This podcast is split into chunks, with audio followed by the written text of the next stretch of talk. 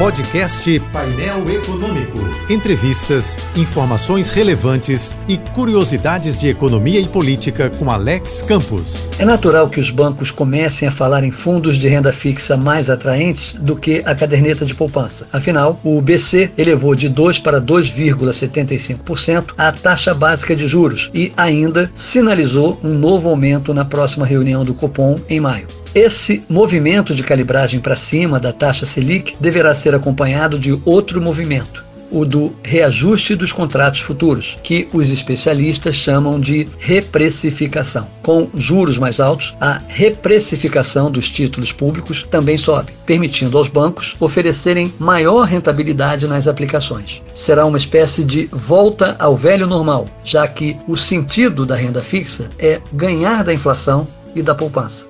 Daí que, do ponto de vista de quem pode aplicar, a elevação da taxa básica do BC é uma trajetória animadora. De qualquer modo, do ponto de vista de quem tem planos de longo prazo, o ideal é sempre guardar algum dinheiro, mesmo que seja só um pouquinho. Investir ou poupar não é uma questão de quanto você ganha, é uma questão de quanto você está disposto a guardar, a economizar. Claro que quanto maior a rentabilidade, maior o impacto no saldo. Assim como quanto maior o saldo que você acumula, maior o aproveitamento da rentabilidade a que você tem direito. Por exemplo, 10% sobre 100 reais é igual a 10 reais, mas os mesmos 10% sobre mil reais é igual a 100 reais.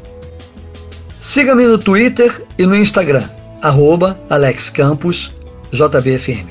Eu sou Alex Campos.